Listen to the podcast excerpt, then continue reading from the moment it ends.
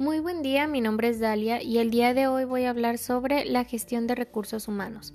Lo primero que voy a hacer es definir qué es la gestión de recursos humanos.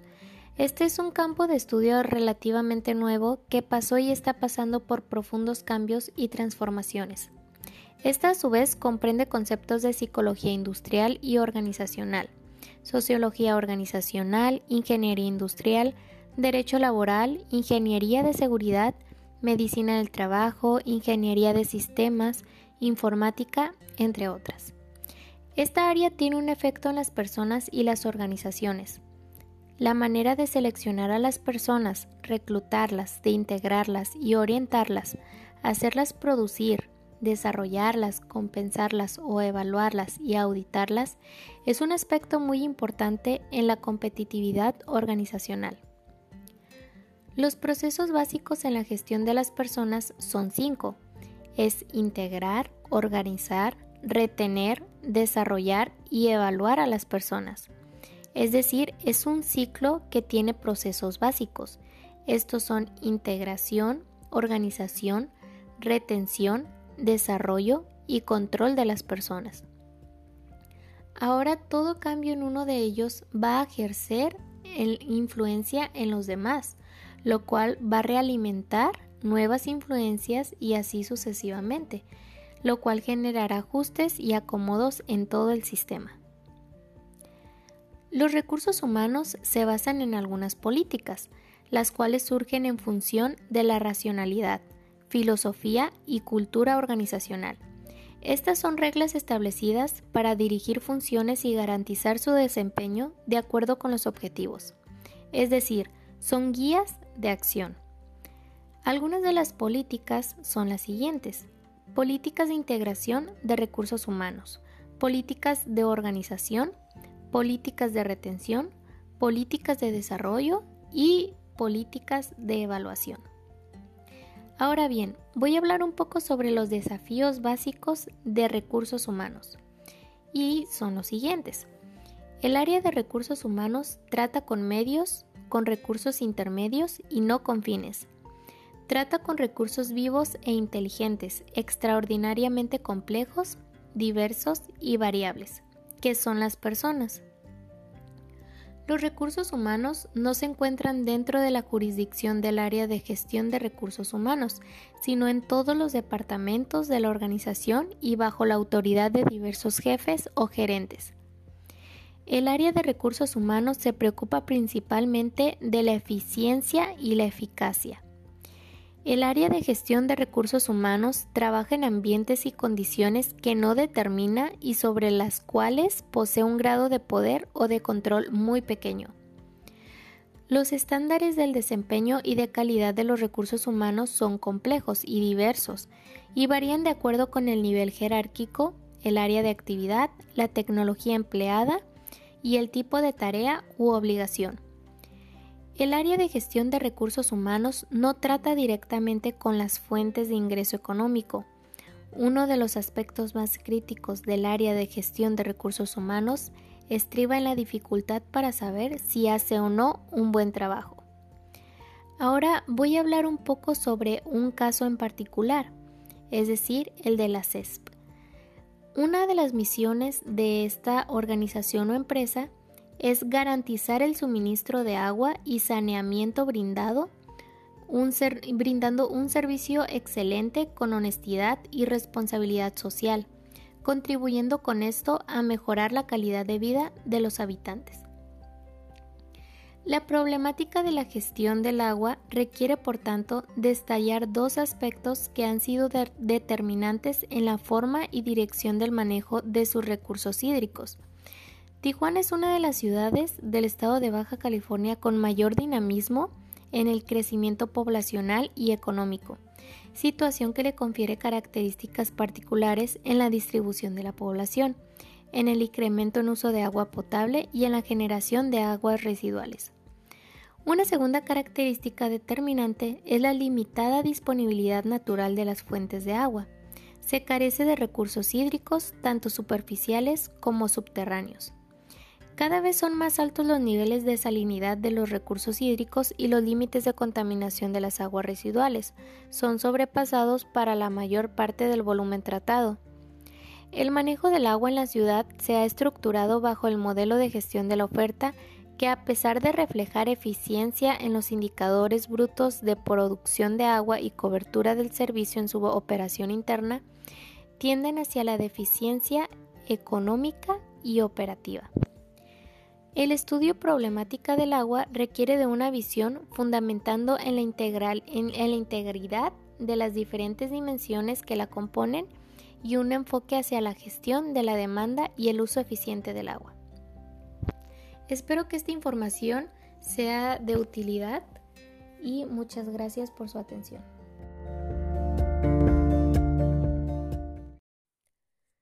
Muy buen día, mi nombre es Dalia y el día de hoy vamos a hablar un poco sobre análisis de puesto. Vamos a comenzar definiendo qué es la, la descripción de puestos. Esta representa la descripción detallada de lo que hace el ocupante, cuándo lo hace, por qué lo hace y cómo lo hace. Una vez hecha la descripción, sigue el análisis de puestos.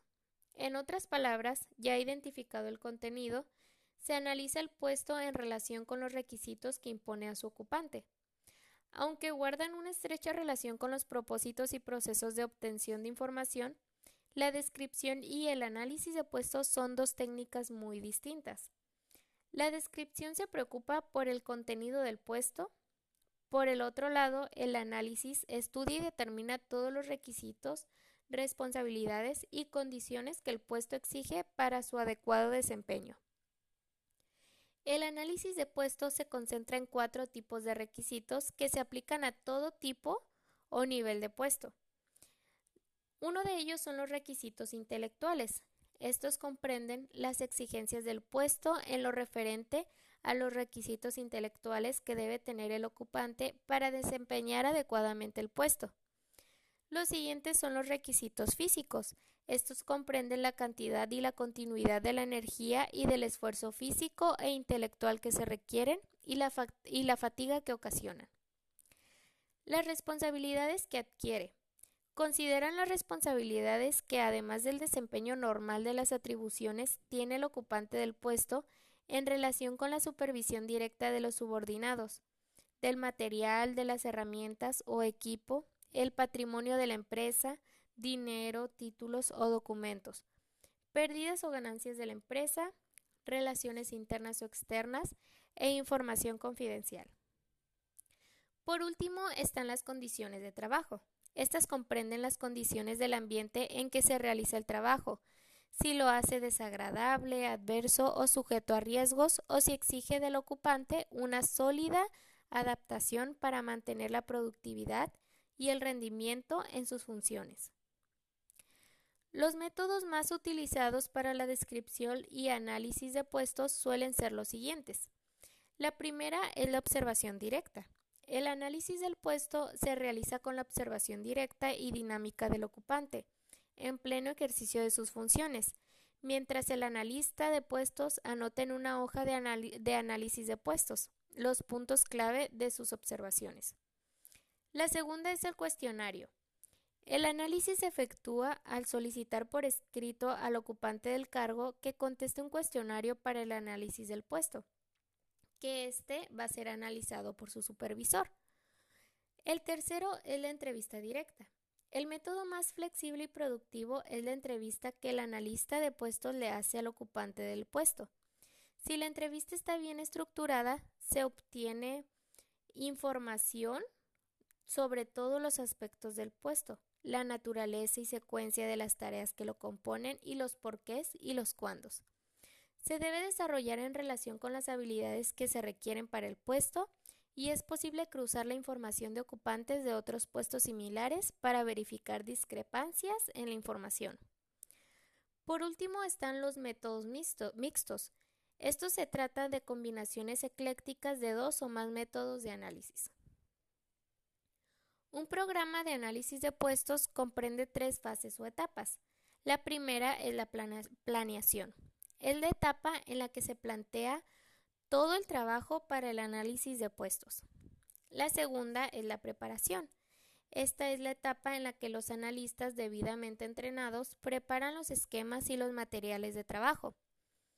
La última es la realización. Es la fase en la que se obtienen los datos de los puestos que se van a analizar y en la que se redacta el análisis.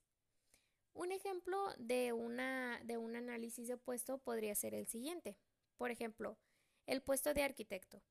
Un jefe directivo para un arquitecto sería el gerente de la firma. Bajo supervisión estaría a ejercer serían contratistas. Necesitaría una formación académica de una licenciatura en arquitectura. requiere de dos a cuatro años de experiencia. Necesitaría inglés avanzado. Ahora, uno de los objetivos del puesto de arquitecto serían los siguientes. Elaborar proyectos arquitectónicos estudiando y analizando la ejecución de obras civiles a fin de desarrollar una planta física que se ajuste a las necesidades de la institución. Conocimientos o competencias obligatorias. Debe de contar con capacidad para realizar e interpretar planos tanto estructurales como arquitectónicos, tener conocimientos en principios, técnicas y prácticas usadas en arquitectura, saber de técnicas de dibujo y elaboración de proyectos, así como también conocer las leyes, normas y reglamentos que regulan obras arquitectónicas y construcciones civiles. Tener dominio total de programas como Office, Data, AutoCAD, entre otros. Habilidades deseables. Debe de ser una persona que analice y comprenda la información contenida en planos, memorias descriptivas, etc. Así como saber mantener las relaciones personales expresarse en forma escrita y oral de manera clara y precisa, tener iniciativa. Ser una persona organizada en el trabajo, con alta capacidad de negociación, así como también con alto sentido de responsabilidad. Funciones principales del puesto. Diseñar planos constructivos, diseñar planos arquitectónicos y estructurales, elaboración de presupuestos y estimaciones, manejo de precios unitarios, revisiones periódicas de la obra, elaboración de informes mensuales de las actividades realizadas, revisar que los trabajos se realicen de acuerdo a lo establecido con el cliente, supervisar que los materiales que se están utilizando sean los acordados y realizar un contrato con el cliente. Las funciones adicionales del puesto son asistir a ferias de construcción y materiales, así como también a seminarios, en algunos casos tendrá que ir con el cliente a la escogencia de ciertos materiales para la obra. Esto fue todo por mi parte y muchas gracias.